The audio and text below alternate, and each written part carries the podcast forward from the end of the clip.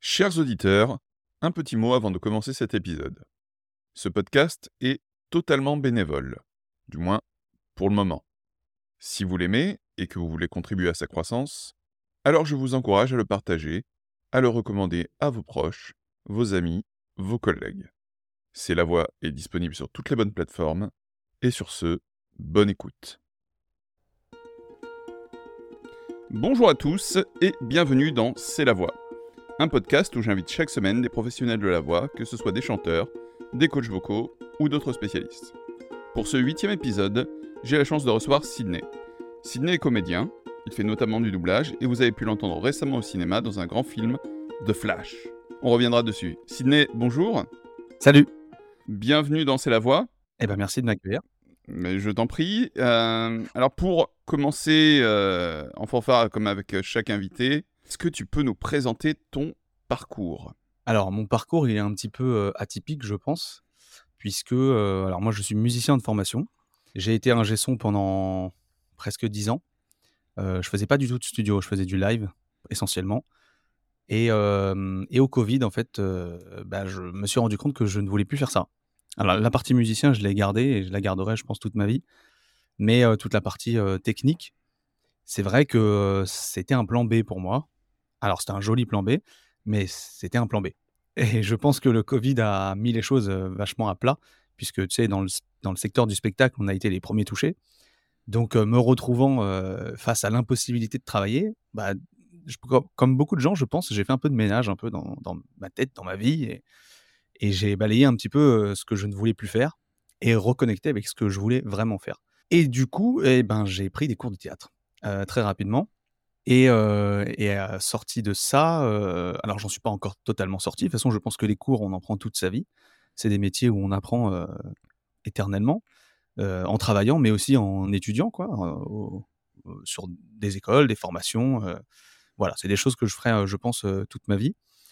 Et j'ai commencé à faire des petits redoublages chez moi pour m'entraîner, parce que je me suis souvenu que c'était ça qui m'intéressait quand j'étais post-ado, quoi, on va dire.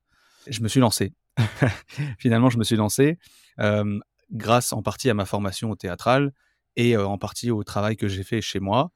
voilà, j'ai ouvert une petite page Instagram, j'ai posté régulièrement. Je me suis astreint à poster un, un redoublage par semaine. Alors au début, je tapais mes bandes rythmo. Et puis, puis finalement, je me suis rendu compte que ça m'inspirait trop. Ça, ça, déteignait vachement sur ce que je voulais faire. Donc rapidement, en fait, j'ai donné mes bandes rythmo à taper par des copains, quoi.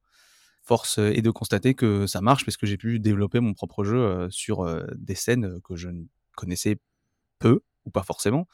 Après, entre connaître une scène et vraiment la travailler, il y a, un gap. Mais voilà, ça plus ça a fait que ça m'a donné assez de confiance, je pense, pour commencer à démarcher le monde professionnel. Et comment on dit, la mayonnaise a pris, je sais pas, quelque chose comme ça. Tout cas, j'ai commencé à, voilà, avoir des réponses de directeur artistique et puis, et puis ça s'est enchaîné assez rapidement. donc, je suis assez content de, du parcours que j'ai fait ces dernières années, qui est atypique. Je pense qu'il y a plein d'autres cas de figure, mais voilà, le mien est, spécial et puis il vaut ce qu'il vaut. et aujourd'hui, j'en suis plutôt fier. Très bien. Et c'est drôle parce que tu vois, tu parlais du, du Covid, mais on, remarque un peu partout que ça a totalement rebattu les cartes pour de nombreuses personnes. J'avais reçu euh, Nala euh, en deuxième épisode, et elle, disait qu'elle s'était mise à euh, bah, faire de la vidéo, enfin faire des streams, etc. pendant le Covid, pareil, il y a plein de gens qui ont laissé s'exprimer un, talent, une volonté, une velléité artistique depuis ça. Ouais, ouais, ouais, exactement. Tu vois, je, m'en doutais de toute façon. Il y a eu un peu tous les cas de figure pendant le Covid. Je pense qu'il y a des gens qui l'ont très très mal vécu. Personnellement, moi, ça m'a apporté énormément de choses parce que c'est comment, euh, faire mieux au final que. Alors, je sais qu'il y a des gens qui en sont morts, hein, donc euh, c'est quand même pas une très très grande nouvelle, mais, euh, mais ça a aidé beaucoup de gens à, à, faire le ménage, quoi, vraiment à mettre les choses à plat. Comment tu veux le faire autrement qu'en faisant une pause professionnelle, une pause dans ta vie, une pause même sociale, parce qu'on a été coupé du monde pendant un moment, quoi ça restait les réseaux, mais c'était compliqué de voir des gens, quoi. Et donc, du coup, ça dégage vachement de temps. je pense que tout le monde n'a pas eu ce luxe, malheureusement. Mais personnellement, je peux parler de mon expérience du moins, ça m'a dégagé énormément de temps pour, me recentrer sur, sur ce que je voulais faire. Alors, j'ai une question qui est, très d'actualité. Est-ce que la grève des acteurs et scénaristes à Hollywood vous affecte, vous? Alors dans le doublage, hein, tu veux dire? Oui, oui, dans le doublage, dans le doublage. Ouais. Alors, faut savoir que, mmh, il va y avoir des répercussions, mais que c'est une inertie. Il y a une inertie en fait, entre le moment où la grève a commencé, je crois que c'est autour d'avril, on va on va commencer à ressentir, cette grève-là, je pense dans les les semaines à venir. Parce que forcément, bah, toutes les tous les produits qui ont qui ont été faits avant, la grève, on a travaillé dessus, sur, les mois qui précédaient et et là forcément, bah, il va y avoir moins de choses qui vont être produits aux US et du coup, moins de produits à doubler, en France. Et ça, ça te fait pas peur?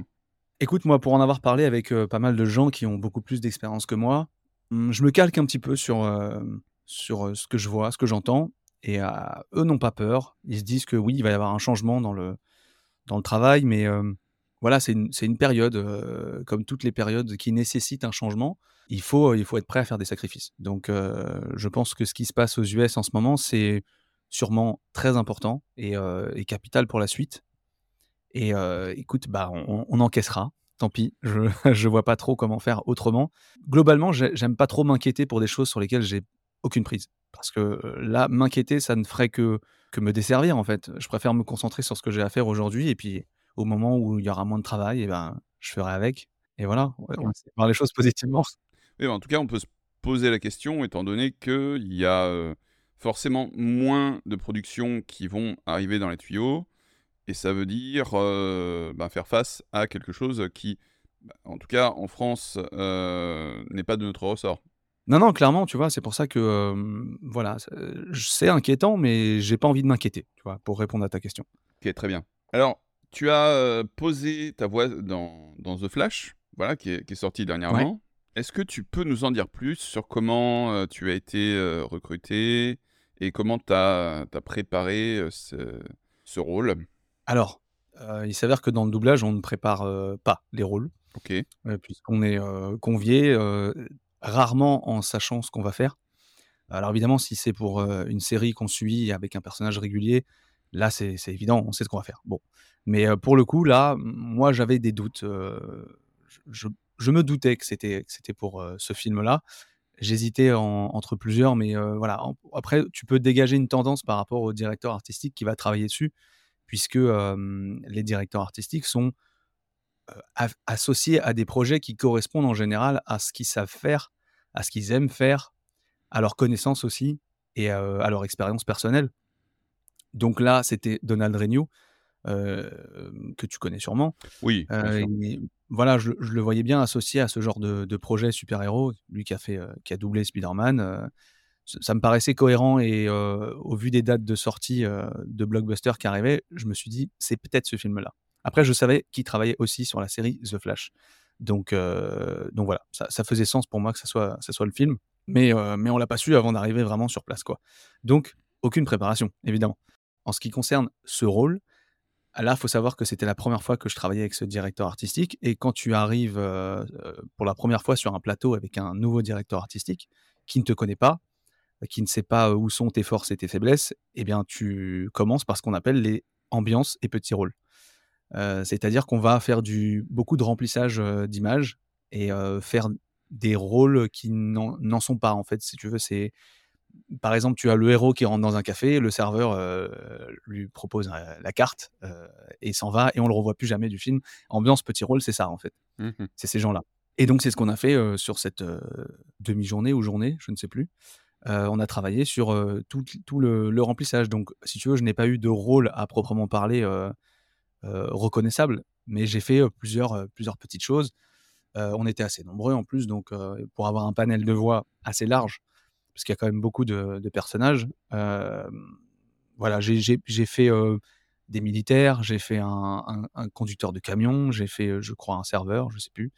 Voilà, on a tous fait un petit peu des, petites choses comme ça, éparpillées dans le film. Est-ce que c'est toi qui fais le barista au début du film? Le barista Oui. Le mec au début de. Non, Ok. Non, non, non, ça me dit rien. ça me dit rien du tout. En tout cas, moi, ce que... je, n'ai toujours pas vu le film, malheureusement. Ah, tu n'as pas vu le film? Non, j'ai pas eu l'occasion malheureusement. Heu, en plus de ce qu'on voit en studio, bah, c'est vraiment peu de choses puisque sur des grosses productions comme ça, heu, tu es peut-être pas sans savoir qu'on n'a pas l'image complète ou alors elle est en noir et blanc ou alors, elle est floutée ou, Ah, je ne savais voilà, a pas! ah tu savais pas? Il y a il y a une chasse gardée, énorme en fait sur, les les productions comme ça et il s'avère que des fois, même ceux qui enregistrent les premiers rôles, c'est arrivé sur, pas mal de films, je pense, ils ont même pas, heu, plus que le visage, tu vois? Il y a des gens qui sont payés aux US pour, heu, envoyer, des bandes avec, l'image complètement noire et juste le visage qui se découpe pour, bah, pouvoir doubler et des fois, je crois même qu'il y a même pas le visage entier, il y a juste la bouche pour qu'on ne voit rien de l'image et qu'il y ait, le moins de fuite possible. Donc bon, écoute, s'ils peuvent payer des gens pour faire ça, pourquoi pas? Mais en studio, nous, on n'est pas là pour, prendre des photos et les mettre sur internet, hein. C'est Ah bah, voilà, surtout de ce qui se passe à l'image. Notre notre ambiance de travail, oui, parce que c'est toujours, intéressant et c'est des bons souvenirs pour nous, mais mais ce qui se passe à l'image, heu, ça regarde personne. Ça n'est pas sorti et puis, on signe des confidentialités. Enfin, c'est complètement exclu de montrer un un quelque chose qui n'est pas sorti. Mais bon, bah, écoute, ça se fait, quoi. ah mais parce qu'il y a eu, Pierre-Alain de Garrigues qui qui a vu son contrat rompu avec Blizzard parce qu'il avait, heu, fait un une petite vidéo de quand il était en studio pour, heu, pour Hearthstone et heu, qu'on voyait mais alors que dalle, hein, mais un tout petit peu une carte, quoi. Donc c'est très, c'est très encadré, en fait. Mouais. Alors pour cette histoire-là, je connais la même version que toi. J'ai pas, tous les détails de l'affaire, on va dire. Mais je crois que Blizzard, ils sont très, très tatillons sur tout ça et heu et dans tous les cas, on signe des confidentialités donc je je crois que c'est, heu, peut-être peut-être, je ne sais pas, hein, vraiment, je je sais pas du tout, mais peut-être qu'ils en ont fait un exemple, tu vois? Malheureusement, Mmh. pauvre Padge, heu, ils en ont fait un exemple en en en le blacklistant, parce qu'il y y avait un tout petit bout de de carte visible ouais. à l'image.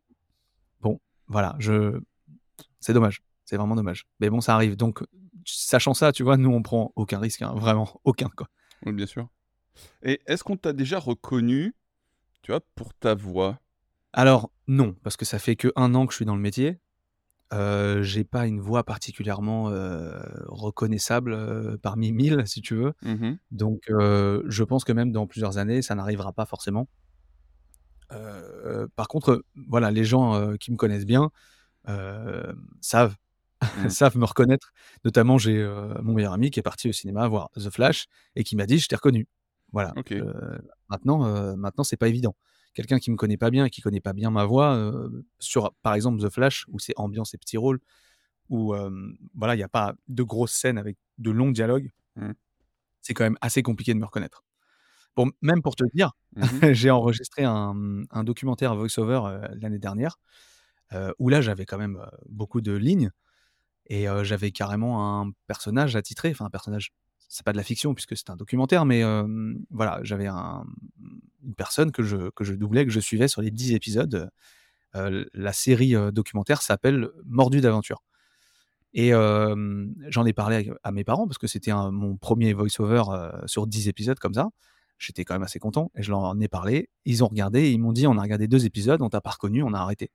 Alors que je suis, là, j'ai des vraies, heu, des vraies, scènes où je parle, pendant 5 minutes. Ils m'ont pas reconnu. Donc tu vois même les gens des fois qui connaissent ta voix, quand tu changes, de de ton et de jeu, c'est c'est ça peut être délicat de d'être reconnu. Mais parce que justement, quand on parle de doublage, on a tendance, en tout cas, à voir les personnes les plus connues. Heu, je pense à Emmanuel Curtil, je pense effectivement à Donald Renew, je pense à Brigitte Lecordier, je pense à tu vois, toutes ces personnes qui, heu, bah, qui ont, heu, une vraie personnalité et c'est vrai qu'on a tendance à oublier que derrière, il y a des tas de personnes qui, elles, bah, n'ont pas cette, notoriété. OK, alors, est-ce que tu es en train de dire que j'ai pas de personnalité Mais non! J'extrapole. Non, non, alors c'est des gens qui sont dans ce métier-là depuis très, très longtemps et qui ont eu, la chance et le talent combiné, de pouvoir, prêter leur voix à des personnages, extrêmement connus ou des films qui ont fait, beaucoup, beaucoup d'entrées et forcément, bah, ça ça ça fidélise vachement, l'auditeur et ça fait que, bah, tu reconnais leur voix, quoi. Bon après je on faut pas leur retirer, ce qui est déjà là. Ils ont une voix, tous les gens que tu as cités ont une voix, très particulière qui est reconnaissable parmi des centaines. Donc, donc c'est pas trop étonnant. Mais alors, est-ce que c'est l'œuvre qui fait qu'ils sont qu'on les connaît, ou est-ce que c'est vraiment leur timbre et leurs intonations qui sont, tu, vois ce que je veux dire? Est-ce que dans un autre contexte, ils seraient aussi reconnaissables, à ton avis? Mmh, c'est une bonne question. j'aurais tendance à dire que c'est à part égale, mais ça serait leur retirer de leur talent peut-être. Donc je vais dire que c'est 60-40, 70-30 peut-être. Donc il faut avoir la chance d'être distribué sur, sur un film qui va faire un paquet d'entrées et qui va devenir culte. Mais pour avoir cette chance, il faut aussi avoir le talent de décrocher le rôle. Donc tu vois, il y a quand même ça, y a un peu des deux quoi. Mais bon, eux-mêmes le disent hein, quand je lis des interviews, parce que j'en lis aussi, tu vois. ils le disent qu'ils ont eu la chance de pouvoir participer à ce, projet-là. Mais bah, la chance, ils l'ont provoqué finalement, puisque sans talent, ils ne seraient pas là où ils sont. Donc leur grain de voix fait partie de leur talent, oui, puisque c'est quelque chose qui module. Donc, donc le jeu va faire une très grande différence sur, sur le produit final. Et, on connaît tous des VF qui ont rendu les films cultes. Hein. Je pense à, je sais pas, des retours vers le futur, des choses comme ça. Tu vois, c'est c'est évident que, que si ça avait été d'autres comédiens et comédiennes, ben le produit aurait été reçu différemment. Mmh. Je dis produit, mais en fait non, non, on parle bien, on parle bien d'un film, on parle bien d'un produit culturel. Allez, pour, pour le dire. Oui, oui, parce qu'il y a les jeux vidéo aussi. Mais c'est vrai que bon, pour Retour vers le futur, ça, ça représente un cas très à limite un cas d'école en fait, parce que la VF est considérée comme meilleure que la VO. Oui, alors ça, ça c'est toujours un, long débat. Comment on peut dire que, que c'est meilleur C'est juste pour moi. Hein, pour moi, eh, je mmh. suis comme euh, tous les gens de ma génération. Regarder un film comme euh, Retour vers le futur en VO, ça n'a pas de sens, tu vois. Parce que je l'ai découvert, euh, j'avais 10 ans, 12 ans, je sais pas exactement. Et puis, le, bah, le regarder en VF, ça te fait un peu Madeleine de Proust et ça te, ça te ramène à une époque qui est confortable, qui est, qui est douillette. Et, c'est ça pour moi le culte, hein, c'est rentrer dans des petits chaussons et, être bien juste en regardant un film et en écoutant la VF qui te, qui te transporte. Quoi. Donc de là dire que la, que la, VF est meilleure que la VO, je sais pas, tu vois, on aurait grandi sans VF. ou, ou, alors sans VF évidemment du coup la VO aurait été meilleure mais Tu vois ce que je veux dire? Enfin, Mais... Pour moi, c'est une histoire d'habitude. C'est comme les gens qui préfèrent Friends en VF ou les gens qui préfèrent Friends en VO. Je pense qu'il y a deux écoles et il n'y a pas une meilleure que l'autre. Tout se vaut. C'est en fait pour avoir de goût. Pour avoir vu euh, Back to the Future dans les deux langues, ah, il y a quand même un truc dans, dans la VF qui ressort quoi. Et tu prends. Ouais, mais est-ce que tu es sûr que tu n'es pas influencé par le fait que tu l'aies vu euh, en tout premier lieu, sûrement plusieurs fois en VF Ah, je suis sûrement biaisé. Eh soyons, très clairs euh, là-dessus. Euh, je peux pas dire que je suis totalement objectif là-dessus. C'est ah euh, un de mes films cultes d'enfance. Hein. Je veux dire, voilà, je suis un enfant des années 80. typiquement, je vais pas te dire que bah non, c'est pas vrai. Je suis totalement objectif. Ce serait totalement mentir. Je pense que pour déterminer ça et trancher une fois pour toutes, il faudrait montrer ce film-là en VO à nos enfants quand ils auront 15 ans, tu vois. et, et, leur montrer après en VF et leur dire alors tu préfères quoi? Mais il faut qu'il ne l'ait jamais vu. Il faut que, mais donc c'est pas possible. C'est un objet de culture pop tellement énorme que mmh. comment passer à côté quoi. Bah, Après, on, parle tout de Retour à le futur, hein, mais on peut on peut citer euh, Indiana Jones, euh, je sais pas, Star Wars, je sais pas. Euh, ouais, on peut citer SOS Fantôme. Par exemple aussi, ouais. Bah, dans le titre, je préfère en anglais Ghostbusters, mais voilà. C'est effectivement, mais, mais, je trouve que tu vois, par exemple, Great Scott euh, ou Nom de Zeus en français, il passe beaucoup mieux en français. Enfin, c'est voilà, c'est encore une fois c'est très personnel et euh, mettre. Eh ça. ça. reste un vaste piège pour moi ça. Ouais, c'est non mais tu as raison, hein. tu as, totalement raison. On, a tendance à tomber dans, nos pièges émotionnels et euh, dire non non mais c'est unanimement meilleur. Pareil pour les Simpsons, tu vois, je peux Simpsons je peux pas regarder. Alors là c'est différent. Là, c'est différent parce que j'allais justement te, mettre, un, point là-dessus. Pour l'animation, c'est différent puisque tu ne, remplaces pas la voix d'une personne physique qui existe, tu interprètes une image. Alors évidemment, aux US, si on parle d'un produit euh, américain, euh, ils font la créa là-bas, donc les animations sont faites sur, euh, les voix et pas l'inverse. Nous, en, France, on, double, on pose nos voix sur l'animation, donc c'est pas de la, de la créa. Mais j'ai déjà vu des VF, pour le coup, qui, étaient beaucoup plus convaincantes que, euh, que la VO. Alors, pas dire que la VO était mauvaise, hein, loin de là, ils sont, ils sont très très forts, ils sont très très bons, Mmh euh, notamment au Pixar, et je pense à un Pixar que j'ai revu euh, il y a pas si longtemps que ça, c'est Monstres et compagnie, où je trouve que la VF est sublimissime. Je te jure que je l'ai revu avec, euh, avec, on va dire, ma petite année dans le doublage, tu vois.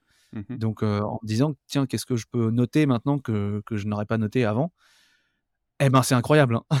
Vraiment, euh, ce que je peux noter euh, maintenant, c'est que c'est une prouesse d'acteurs et d'actrices qui qui, voilà, qui est, je suis bluffé, quoi. C'est vraiment hyper bien, c'est drôle, c'est c'est touchant, c'est- y a- on a- il y a tout ce qu'il faut. C'est Pour moi, c'est incroyable. Mais alors, est-ce que ils refont, en fonction des langues, parfois, certaines animations ou pas? Est-ce qu'ils refont des animations? Non, non, non, non, non, non.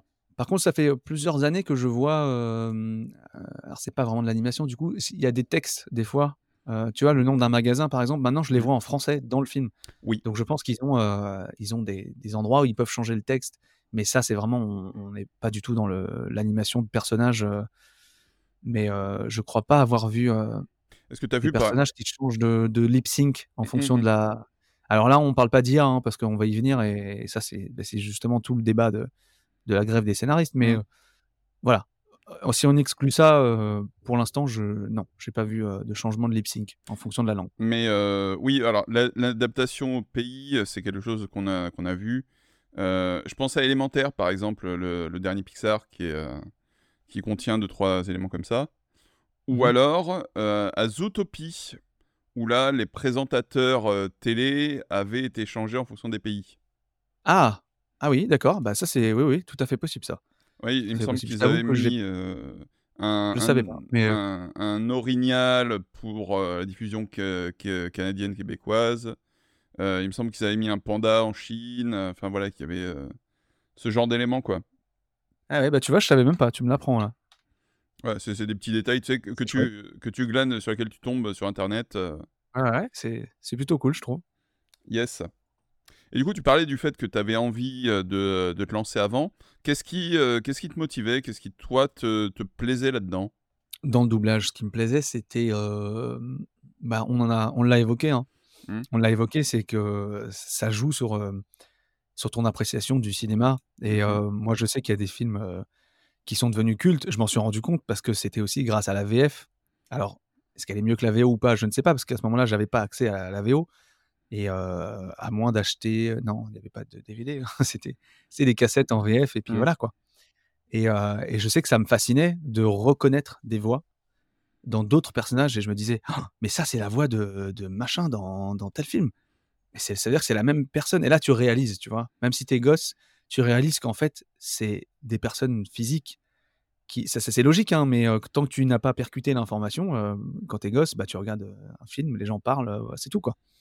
Mais quand tu commences à percuter ça, tu te dis, ah d'accord, donc c'est un métier. C'est-à-dire qu'il y a des gens qui enregistrent leur voix pour des personnages de dessins animés, et puis on le retrouve sur cet acteur-là, et waouh, mais c'est incroyable. Mhm. Et à partir de là, je sais pas, ça m'a passionné. Ça m'a passionné instantanément que, que la voix puisse euh, tellement véhiculer euh, d'émotions différentes euh, au travers de différents personnages, quoi.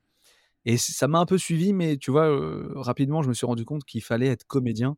Et comédien, pour moi, ça me paraissait inaccessible, en fait, tu vois, ça me paraissait pas comme si c'était un... Je sais pas, j'avais même pas l'impression que c'était un métier, j'avais l'impression que c'était une, un truc qu'on se passe de père en fille et que c'est une espèce de secte et de père en fille, de père en fils, de mère en fille, de père en fille, de tout mélanger, si tu veux. Mais que c'était une espèce de, une espèce de secte de, dans laquelle c'est compliqué de rentrer, quoi, tu vois. Ouais. Euh, il s'avère que non, tu, tu c'est, c'est un métier que, comme les autres. Alors, pas comme les autres, mais tu apprends le métier, tu vas à l'école, euh, tu travailles ton, ton instrument, ta voix, tout ça. euh, bon, voilà, ça- tout s'apprend, quoi. Yes. Donc, euh, euh, voilà, Euh, quand tu grandis, tu t'aperçois que c'est pas inaccessible. Et est-ce qu'il y a une personne en particulier qui t'a le plus inspiré là-dedans? Euh, tu veux dire dans les voix? Ouais, dans les voix, est-ce qu'il il y a un, un comédien, une comédienne où tu t'es dit, j'ai trop envie de faire comme cette personne, j'ai trop envie de la rencontrer. Bah oui, évidemment, j'ai j'ai des comédiens que et des comédiennes que j'adore. Heu, je pense à à Claire Guyot, par exemple, heu, que je trouve qui a une une voix fascinante. Heu, moi qui m'a qui m'a bercé, ouais, sur sur pas mal de choses, heu, qu'on connaît, hein, mais je vais je vais pas tout citer, ça n'aurait pas de sens, mais Alexis Thomasian aussi, j'ai adoré sa voix, dans Futurama notamment Mhm. et c'est là que j'ai commencé à reconnaître un petit peu aussi, les différents, les différentes voix. Te citer, les plus connus, mais ce serait ça serait peut-être pas pertinent. Je cherche, des voix peut-être un peu moins, ouais, Ri Richard Darbois, il est incontournable pour moi, hein, franchement, Ouais, j'allais te le dire, Richard Darbois, Le Roi ah Lion, ouais, on tous c'est grandi avec. Hein. ouais, c'est c'est vrai que voilà, Richard Darbois, et d'ailleurs, euh, tu, tu l'as peut-être vu passer la vidéo de Nicolas Delage sur la phrase du euh, Roi Lion à la fin où euh, alors c'était Rafiki euh, qui était doublé par Med Hondo à l'époque ouais. et la voix qui change juste sur une phrase sur Sailor. Mmh, non, ça me dit rien Ah, du tout. pas vu ça? C'est incroyable. Non. Alors, de- pour les amateurs de cinéma, je, recom- je recommande la, la chaîne de Nicolas Delage. Et alors, je vous laisserai aller la voir pour pas vous gâcher tout le suspense. Mais euh, il a retrouvé, euh, d'ailleurs via un ami, qui Mmh avait fait cette voix parce que cette voix ne ressemble pas à celle de Medondo. Et, euh, et comment, voilà, ce- ce- il y a eu ce- un léger changement de doublage et il explique pourquoi. Donc, c'était pour la petite parenthèse. OK. Autre question, est-ce que tu as jamais voulu te lancer dans le chant? Parce que c'est quelque chose qui est assez répandu chez les comédiens, faire quelque chose de sa voix parler, mais aussi quelque chose de sa voix chanter. Alors, heu, le chant, heu, oui, ça m'intéresse évidemment, heu, depuis assez peu de temps parce que, heu, pour moi, je chante comme une casserole et il y a rien à y faire. Or, heu, c'est faux, heu, tout se travaille, donc c'est quelque chose, au duquel je vais me rapprocher, je pense, dans les années à venir. Heu, cette année, ça va être un peu compliqué encore à gérer en en termes d'emploi du temps, mais je pense que je vais prendre des cours de chant effectivement pour, heu, bah, développer l'instrument voix de manière juste, heu, générale. Mais heu, oui, effectivement, ça m'intéresse de plus en plus de de chanter, quoi, clairement. Parce que tu es, musicien, tu es batteur. Donc Ouais. la, donc la musicalité, euh, enfin la musique en général, ça a dû forcément t'in- t'inspirer à un moment. Euh, Enfin, je vois que tu as une voix qui est très formée de base. Tu as une voix évidemment euh, de théâtre, euh, parlée, qui est claire. Et justement, avoir un timbre qui est défini, c'est déjà euh, un travail de moins à faire du point de vue, euh, bah, du point de vue du chant. Ouais. Et du heu, excuse-moi, quelle est la question? J'ai pas compris. Non, non, c'était une petite, euh, c'était une pe- petite remarque. Ah d'accord, OK. C'est quoi le rôle que tu rêverais d'aborder? Aborder ou incarner? D'incarner, d'incarner, ca- carrément. Enfin, en tout cas, que tu aimerais, euh, toi, faire, que ce soit en doublage euh, ou sur scène, mais je- euh, surtout en doublage, plus que Ouais, on va parler de actuelle? doublage, heu, notamment parce que c'est mon activité principale là actuellement. Mais heu, alors moi j'ai déjà ma, entre guillemets, «ligne d'arrivée» dans le doublage. Mhm. Heu, il y a pas de il a pas de fin, hein, mais mon objectif 1, où là je me dirais: «OK, on est bien», c'est, d'avoir un premier rôle, un second ou un troisième rôle dans un film Pixar. Voilà. En fait, je suis tellement fan de Pixar, de tout leur travail, un peu moins ces dernières années, mais sur leurs, heu, leurs, heu, je sais pas 15 premiers films, je trouve que c'est tellement exceptionnel, la narration, l'écriture, heu, les personnages, comment c'est développé, la le panel d'émotions qu'ils arrivent à faire, heu, passer, je je trouve ça vraiment fantastique et heu, incarner un personnage Pixar pour moi, ce serait voilà, un rêve d'enfant. Un rêve d'enfant, même si quand j'étais enfant, ça n'existait pas Pixar, hein, mais c'est un rêve d'enfant adulte, on va dire. Oui, bah, on est tous des grands enfants. Ouais. Et, mais il n'y a pas de rôle précis, genre, je sais pas, Buzz l'éclair. euh, Non, pas de rôle précis, non, je j'ai pas de pas de rôle précis, pas vraiment. ok. Non, non, c'est participer à quelque chose de de de très, très qualitatif et de très, très grand. Ça, ça me ferait vraiment, vraiment énormément plaisir. Mm. Et est-ce qu'il y a une œuvre en particulier à laquelle tu aimerais participer? Pas, pas juste, euh, pas, pas juste des Pixar, mais enfin, je sais pas, une œuvre euh, en particulier, euh, un jeu vidéo, euh, Un Mmh. film, heu, une série, quelque chose, Je t'avoue que j'ai jamais réfléchi vraiment à cette question-là. Je me laisse, complètement porter par, par la vague. Un film ou une série, un personnage que j'aimerais incarner en particulier, je t'avoue que non, non, là là, j'ai pas de de préférence absolue. Non. OK. Rien en particulier. Très bien. Heu, est-ce que tu as une routine avant de te, heu, lancer dans une séance? Heu, oui, j'ai une petite routine. Heu, déjà, c'est ne pas trop y penser pour, éviter de stresser pour rien, puisque je ne sais pas ce que je vais faire. Et après, alors j'ai une petite, oui, je travaille régulièrement, les virelangues, heu, je fais de la lecture à haute voix chez moi.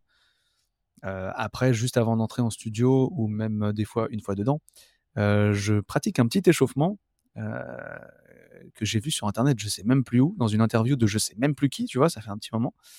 Heu, où c'est, l'idée, c'est d'échauffer la langue, la bouche, juste pour, heu, voilà, décoincer un petit peu et ne pas avoir de de de bug d'élocution, tu vois? Une fois que tu es à la barre, on a on a autre chose, à faire que de de de corriger des défauts de langage, quoi et pour ça, c'est vrai que c'est aussi simple que s'échauffer.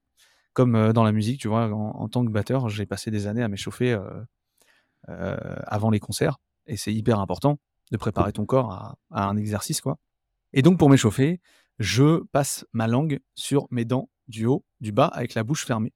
Comme si j'avais, je vais te le dire tel que je l'ai entendu, du brownies sur les dents, collé, OK. tu vois? OK. Et en fait, ça marche hyper bien. Ça marche hyper bien cet exercice-là. Donc, tu tournes ta langue dans ta bouche, heu, sur, heu, sur la face avant de tes dents, heu, incisives et tout et le bas et en fait, en tournant la langue, bah, ça échauffe la langue, ça échauffe les lèvres, ça échauffe, heu, pas mal de et ça fait assez ça chauffe assez vite, ça fait mal assez vite et et ça marche pas mal. J'ai pu, vraiment faire le la différence entre un moment où j'étais pas échauffé et un moment où je l'étais et je te promets que tu penses pas vraiment à à ton élocution. Tu es sur le jeu, sur le texte et sur le personnage et et là, tu te dis: «Ah ouais, d'accord, l'échauffement fonctionne» parce qu'on est on est sur, heu, d'autres problématiques là. Donc heu, voilà, c'est un gain de temps et c'est, heu, voilà, important, je pense, de le faire. Et alors tu pour revenir à ce que tu disais tout à l'heure, tu as dit que tu, tu étais allé, démarcher, les, les directeurs artistiques, les studios. Comment ça se passe? Tu dis: «Voilà, j'ai ma chaîne YouTube, j'ai fait ça, voici mon travail, est-ce que vous voulez travailler avec moi?» ou comment comment tu as fait? Alors le tout début, j'ai commencé à démarcher, juste en envoyant des messages, des messages privés sur, Messenger, sur Lin LinkedIn, tout ça. Toutes les plateformes qu'on connaît. Pas trop sur Instagram parce que c'est un réseau social qui, mmh, est vachement, personnel, je trouve, aujourd'hui. Donc voilà, on pourrait penser que Facebook l'est plus, mais j'ai l'impression que c'est l'inverse. Peut-être que peut-être qu'à une époque, c'était pas comme ça, mais aujourd'hui, c'est la sensation que j'en ai et ça a été un peu confirmé. Donc hem, voilà, j'ai vachement démarché, heu, via ces 2 plateformes, Messenger, LinkedIn, en regardant, heu, bah, tout simplement qui a travaillé sur quoi et dès que je voyais, un produit que j'aimais bien, un film que j'aimais bien, une série, je regardais qui avait fait la direction artistique, je notais le nom et puis je me suis fait une petite liste et j'ai commencé à démarcher, ces directrices et directeurs artistiques. Le moment venu, quand je me suis senti prêt, quand j'avais de la matière à diffuser et heu, et voilà, une fois que j'avais ma petite bande démo prête. Mais heu, tout ça, c'est bien, ça a commencé à me faire, heu, travailler, mais ça a ses limites. C'est-à-dire qu'il y a des gens qui n'ont pas ces plateformes-là, il y a des gens qui n'aiment pas ces plateformes-là, qui ne consultent pas les messages des gens qu'ils ne connaissent pas. Il y en a plein, hein, donc ça, c'est des gens qu'il faut rencontrer, bah, en vrai. Donc à ce moment-là, bah, je me déplace dans les studios et je vais à la rencontre, des gens avec, mon CV et puis, ma tchatche et voilà. Ça marche comme ça, tout simplement. On se présente, heu, puis si le courant passe, des fois ça peut aller assez vite, des fois ça peut prendre vachement de temps, mais c'est un peu la loterie et mais voilà, faut pas faut pas se décourager. Parce qu'au final, on a en face de nous des personnes, humaines qui dont certaines sont même passées par là eux-mêmes donc voilà, faut faut essayer, quoi. Est-ce qu'on se retrouve parfois avec, heu, des voix, on va dire, heu, stéréotypées et heu et on va avoir du mal à en on va dire à s'en détacher? Tu veux dire quand on enregistre, Bah, je tu vois, je pense à, par exemple, à Claire qu'on a reçue il y a 2 semaines. Claire, elle a un mmh peu une voix d'ado. Donc Ouais. le fait de, de se retrouver avec un timbre précis peut peut-être nous limiter dans euh, les opportunités, non? Je pense que alors oui, ça limite forcément, mais tout est possible. Tout est possible. Tu vois, par exemple, moi, je peux pas incarner de personnes âgées. J'ai une voix qui est assez jeune. On va dire que ma tranche, d'âge vocale, ça serait, heu, 17, heu, 30, quelque chose comme ça. Ok. Heu, je ne pourrais pas faire, heu, des cinquantenaires, heu, de 1 m 80, heu, 120 kilogrammes, tu vois? Ça ne fonctionne pas. Clairement, ma voix ne matche pas avec ces personnages-là. Donc en ça, je suis limité. Mais par ailleurs, par ailleurs, je peux très bien incarner, un ado et que ça marche très, très bien, tu vois? Donc il y a potentiellement des rôles que je vais pas pouvoir faire, mais ça se trouve, il y aura un jour un un vrai gros rôle d'un ado que je que je vais pouvoir faire et qui va coller à ma voix. Donc tu vois, dire que je vais être limité, pas sûr, parce que si j'avais pas cette voix-là, j'aurais pas pu faire l'ado, par exemple, tu vois? Ok. Mais heu, oui, effectivement, on a quand même une tranche de voix. Après, heu, tu me parlais de Claire, heu, Claire fait des voix d'enfants. Moi, je sais pas faire les voix d'enfants. Heu, donc est-ce que je suis pas plus limité qu'elle à ce moment-là? Je tu vois, je je sais pas vraiment. Après pour le tout ce qui est cartoon, animation, tout ça, là, on est beaucoup moins limité puisque, bah, la la créa de voix est possible et là, je là, je peux faire un vieillard si tu veux. Mmh. Ça serait, heu, risible sur, heu, ce qu'on appelle du live, donc des des acteurs qu'on double. Mais sur un cartoon, ça marche. Il y a pas de problème. C'est acceptable et c'est même, plutôt drôle même des fois. Et qu'est-ce que tu penses du Star Talent? C'est toujours la question un petit peu euh, qui, qui fâche, mais... euh, Écoute, je pense que c'est génial. Voilà. Non, c'est pas vrai. Le Star Talent, il y a ouais, il y a toujours des choses à dire. Alors le Star Talent, est-ce qu'on englobe dedans, les comédiens aussi et les comédiennes qui prêtent leur voix et qui ne font pas de doublage habituellement? Moi, je dirais que non, puisqu'il y a des acteurs et des actrices qui s'en sortent très, très bien. Alors, des acteurs, actrices à l'image, qui s'en sortent très, très bien en doublage, mais heu, il y en a certains qui sont pas très bons. Donc là, on n'est plus dans le Star Talent, je pense, parce qu'on essaye de, voilà, faire migrer, heu, un comédien d'un job à un autre. Et ça, pour moi, ça ça se tient, tu vois? Même si c'est pas toujours réussi, je trouve ça je trouve ça OK. Par contre, je suis formellement, heu, opposé, comme je pense, heu, 100% des comédiennes et des comédiens, heu, au fait qu'on retrouve, par exemple, David Douillet, hein, qui est sûrement très gentil, hein, mais Mmh. désolé David, tu tu tu fais du re du du judo, tu n'as rien à faire dans un studio à faire du doublage, quoi. Donc je trouve ça, je trouve ça, mmh, navrant, un peu dommage parce que du coup, il y a des gens qui donc qui c'est le métier, qui ne travaillent pas, alors que David, c'est pas son métier. Alors je ne m'acharne pas sur David, hein, le pauvre, hein, mais heu, Mmh mh. voilà, je penserais à d'autres you youtubeurs, heu, qui voilà, qui n'ont rien à faire là. Ils font des vidéos sur internet, ils ont déjà, un certain succès et tout ce qu'il faut. Enfin, pourquoi pourquoi venir, venir, faire un job qui n'est pas le leur? Mmh et bien, bah, les productions diraient que, bah, si on a des star talent, alors je pour les youtubeurs, je comprends à la limite, heu, l'impact que ça peut avoir puisque sur leur chaîne où il y a plusieurs millions d'abonnés, ils vont parler de ce qu'ils ont fait et ça va créer une une promo autour du film. Donc si on Mmh. leur donne un un petit rôle, des tout petites choses à faire, heu, bah, c'est super puisque ça fera de la promotion pour le film. Mmh. J'ai rien contre ça. Maintenant qu'on leur donne qu'on leur donne des des gros rôles, je trouve que c'est dommage. Alors c'est pas arrivé souvent, mais heu, bon, voilà, c'est arrivé. David Douillet, par exemple, je suis désolé, mais ouais, c'est la plus-value, elle est où? Pour, David? forcément. C'est c'est il il prend un peu cher. Mais maintenant, effectivement, heu, on pense au dernier, heu, Donjons et Dragons où, heu, le joueur du grenier et Seb ont fait, mais des petits rôles. Ouais, bah, là, ça me paraît cohérent puisque, bah, tu vois, leur chaîne parle de jeux vidéo, ils arrivent, ils font un doublage de ça parce qu'ils sont très connus et qu'ils vont en parler sur leur réseau et que ça va faire de la promo pour le film, comme j'ai dit. Mmh. Bon, pourquoi pas, tu vois? S'ils font des petites choses, ça peut être marrant.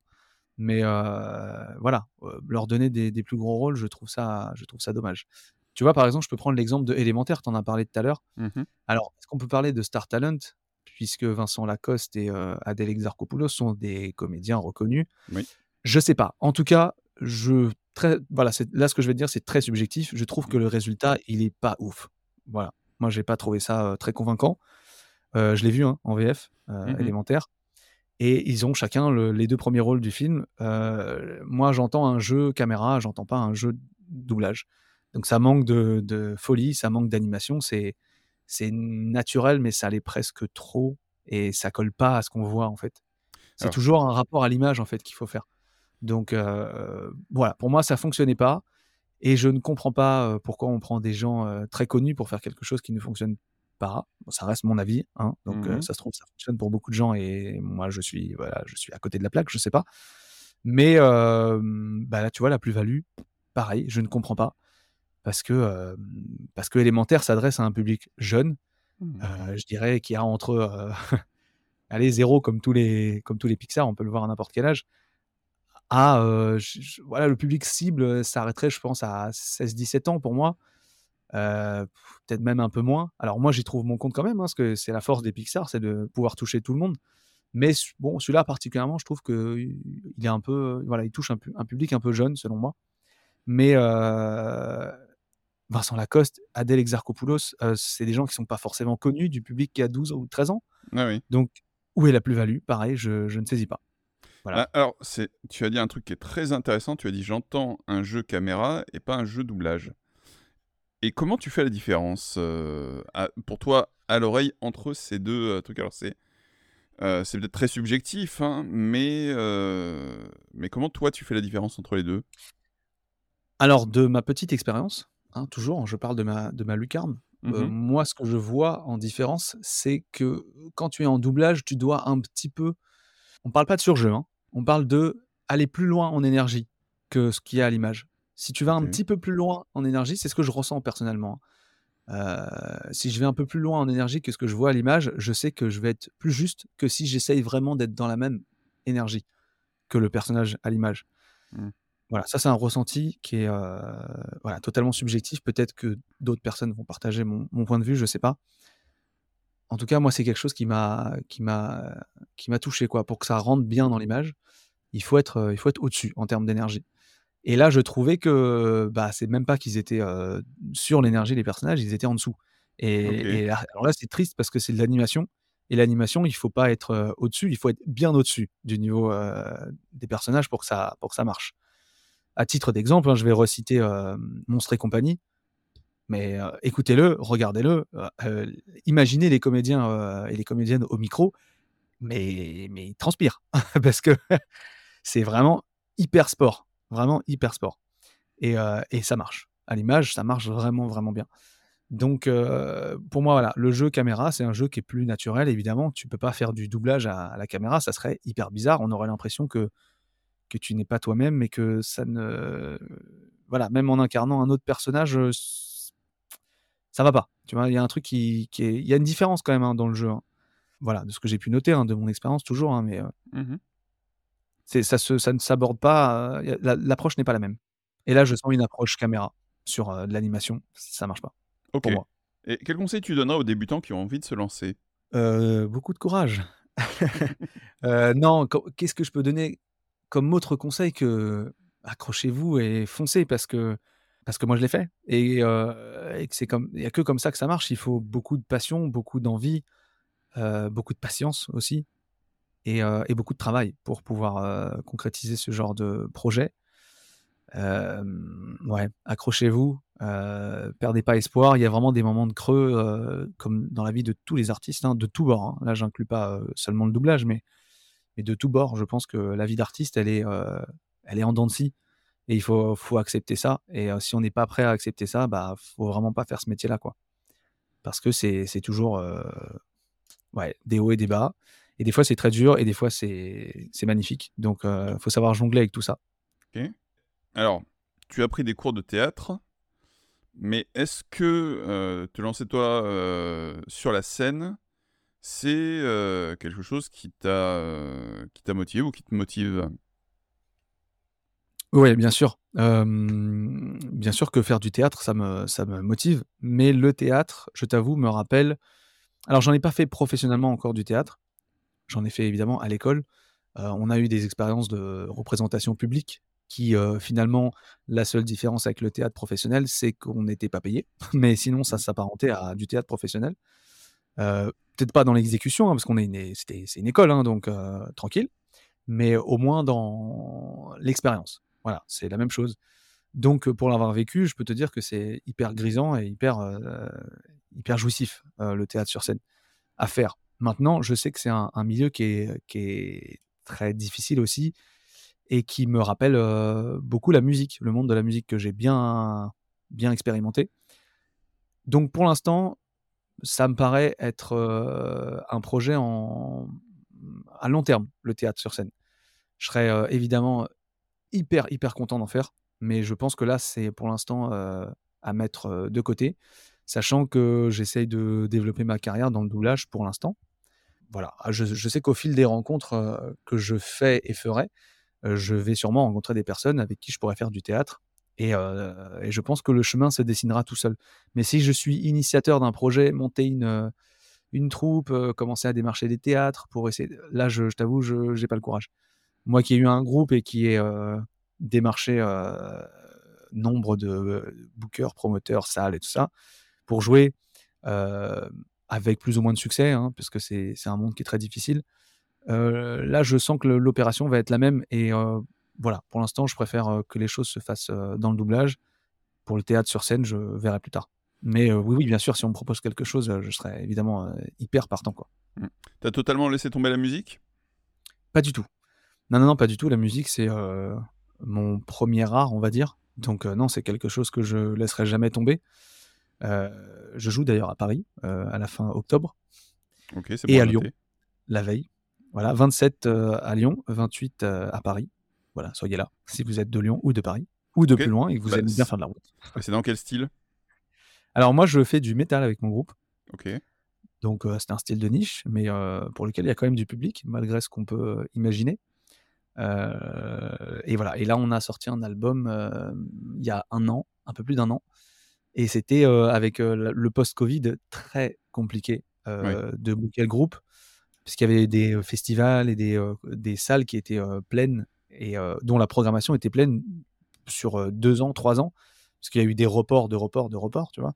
Donc là, peut-être que ça s'ouvre un petit peu. En tout cas, on a l'opportunité de jouer dans une belle salle à Lyon et de jouer dans une belle salle à Paris. Donc on, va, on va profiter et on va bien s'amuser, je pense. Mmh. Pour revenir au doublage, est-ce qu'il y a des rôles que tu as déjà regrettés? Non. Regret Non, je pense pas. Peut-être que dans 10 ans, je, tiendrai un autre discours, mais euh, regret. Non, non, non, parce que pour moi, euh, alors ça m'est arrivé de travailler sur des, films ou séries qui n'étaient pas incroyables. Je sentais que qualitativement, j'étais pas sur euh, quelque chose de, monstrueux. Mais regretter, c'est compliqué parce que même quand on est sur ce genre de produit, on essaye de bien faire. Donc on apprend quand même. Je peux pas regretter d'apprendre. Ça, c'est quelque chose qui n'existe pas, selon moi. Et, par ailleurs, si le produit est pas incroyable, bah, je t'avoue qu'on se marre bien en studio. Hein. Vraiment, on a des occasions de, se marrer. Mais bon, une fois qu'on est à la barre, premier degré à fond, on y va quoi. Que ça soit bien ou pas, et, même justement, si c'est pas bien, à nous de le rendre mieux encore, tu vois. Donc il y a toujours un, challenge et un apprentissage qui est en tâche de fond, quoi. Donc non, non, je regrette absolument rien. C'est quoi le rôle que tu, que tu préfères faire, toi? Est-ce qu'il y a quelque chose qui quand on te dit ouais tu, vas doubler euh, ça ou tel type de personnage, ça te euh, ça fait démarrer ton cœur plus vite que pour le reste? Mmh, je pense que j'aime bien faire les ados. Euh, j'aime bien faire les ados parce que je trouve que l'adolescence c'est une période complexe de la vie et ça ouvre pas mal de possibilités en termes de jeu. Voilà, il y a toujours un maximum de sous-texte à mettre sur un, adolescent, je trouve. Donc, ou un post-ado, hein, un, un, vingtenaire, on va dire. J'aime bien ces rôles-là en général. Et je t'avoue d'autant plus s'ils sont très vicieux ou très méchants, c'est encore plus rigolo. Parce que, parce que tu peux t'imaginer tout un background pour le personnage, de pourquoi il est méchant, pourquoi il est... Et tout ça sert en fait ton jeu. Et je trouve ça, je trouve ça fantastique. Alors les personnages méchants, c'est pas forcément les plus faciles à faire, mais je trouve que c'est tellement, tellement drôle et tellement, tellement cool quand ça marche, que tu regardes la scène et que tu vois que ça fonctionne à l'image. C'est c'est très satisfaisant, je trouve. Donc dans ton fort intérieur, tu as une part de vrai méchant.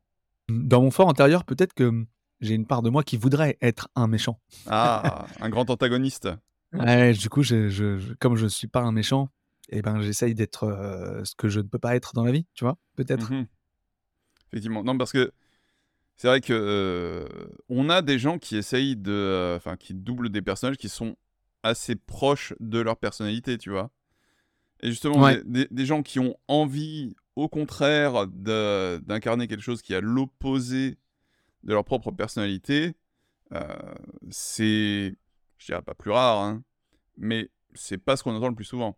Bah écoute, je t'avoue que de mon point de vue et de mon expérience, j'ai pas encore déterminé là où j'étais le meilleur. Ah si, si, si, je te dis une bêtise. Si, si, je pense que sur les personnages, euh, les personnages sympas, qui ont un background euh, un, peu, un peu, qui pèse un peu, tu vois, je pense que je, je suis à même de, de faire ces rôles-là. Ça me correspond plus. Maintenant, euh, je trouve ça drôle de faire un personnage méchant. Je trouve ça, je trouve ça ludique, puisque, comme tu l'as dit, c'est un antagoniste et, et du coup, c'est et tiens, si j'étais méchant, ça donnerait quoi? Voilà. C'est un- c'est une, une position qui est intéressante. Mais euh, le fait d'être méchant passe parfois moins par une espèce de surjeu que par euh, une précision dans certains textes, non? Bien sûr, mais on parle toujours de précision. hein. Et c'est là où ce métier-là, il est, il est délicat. Le métier de, de comédien, hein, en général, hein, c'est qu'il faut être très très précis sur ce que tu fais. Et c'est ça qu'on apprend euh, tous les jours de notre vie, euh, soit en études, soit dans le milieu professionnel. Mais, mais oui, la précision, c'est ce qui va nourrir ton personnage et, et crédibiliser tout ce que tu dis et fais.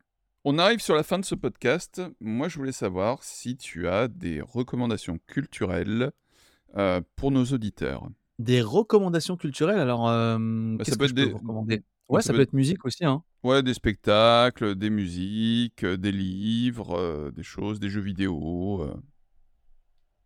alors, qu'est-ce que je peux vous recommander? Alors, en jeu vidéo, en jeu vidéo, j'ai fini euh, The Last of Us il y a pas longtemps, le tout premier. Mhm. Euh, C'était vachement bien. Alors, euh, en termes de gameplay, je trouve que ça a un petit peu vieilli. Euh, J'y ai joué 10 ans après la sortie, moi. hein. J'étais vraiment à côté de la plaque. Mais ouais, j'ai pas de console. Voilà, je suis sur PC. Donc, comme il est sorti que récemment sur PC, je m'y suis mis. Et puis, le doublage français est très très bien. Ça, c'était intéressant pour moi aussi sur cette facette-là du jeu. Donc, évidemment, je recommande ce jeu-là. Alors, on m'a recommandé de jouer au 2 en me disant qu'il était beaucoup mieux que le premier.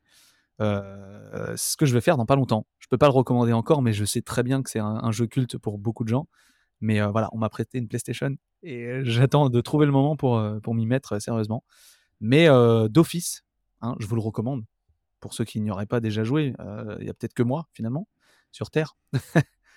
Mais voilà, en jeu vidéo, il y a ça qui me percute. Je sais qu'il y a des grosses sorties là sur le moment. Ouais, alors les grosses sorties du moment, j'y ai pas encore joué. Pareil, Ouais, je peux pas recommander. T'as pas joué à Starfield, tout ça, quoi. Voilà, il y a Starfield et il y a euh, Baldur's Gate qui est sorti récemment, le 3. Ça, c'est les deux grosses sorties. Euh, Recommandez-les-moi, s'il vous plaît, parce que je, sais que c'est génial, mais j'ai pas le temps pour l'instant. Donc, Yes. il faut beaucoup de temps pour jouer à ces jeux-là. Euh, en sortie, je sais pas, musicale, en ce moment, j'écoute euh, Tom Misch beaucoup. Euh, mm, voilà, c'est du néo soul et je trouve ça, je trouve ça planant. Je trouve ça, voilà, ça me met dans un, un bon mood de travail. euh, et, en, et en même temps, je peux euh, écouter ça d'une oreille distraite et d'une oreille euh, attentive.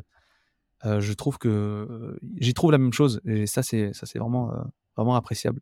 En film, qu'est-ce que je peux vous recommander récemment? Qu'est-ce que j'ai vu? Alors, petite recherche. Barbie, Mm. Oppenheimer. Récemment, j'ai vu Dans la peau de John Malkovich, qui est pas un film récent du tout, hein, qui Ah date non, de là, 99. Ouais.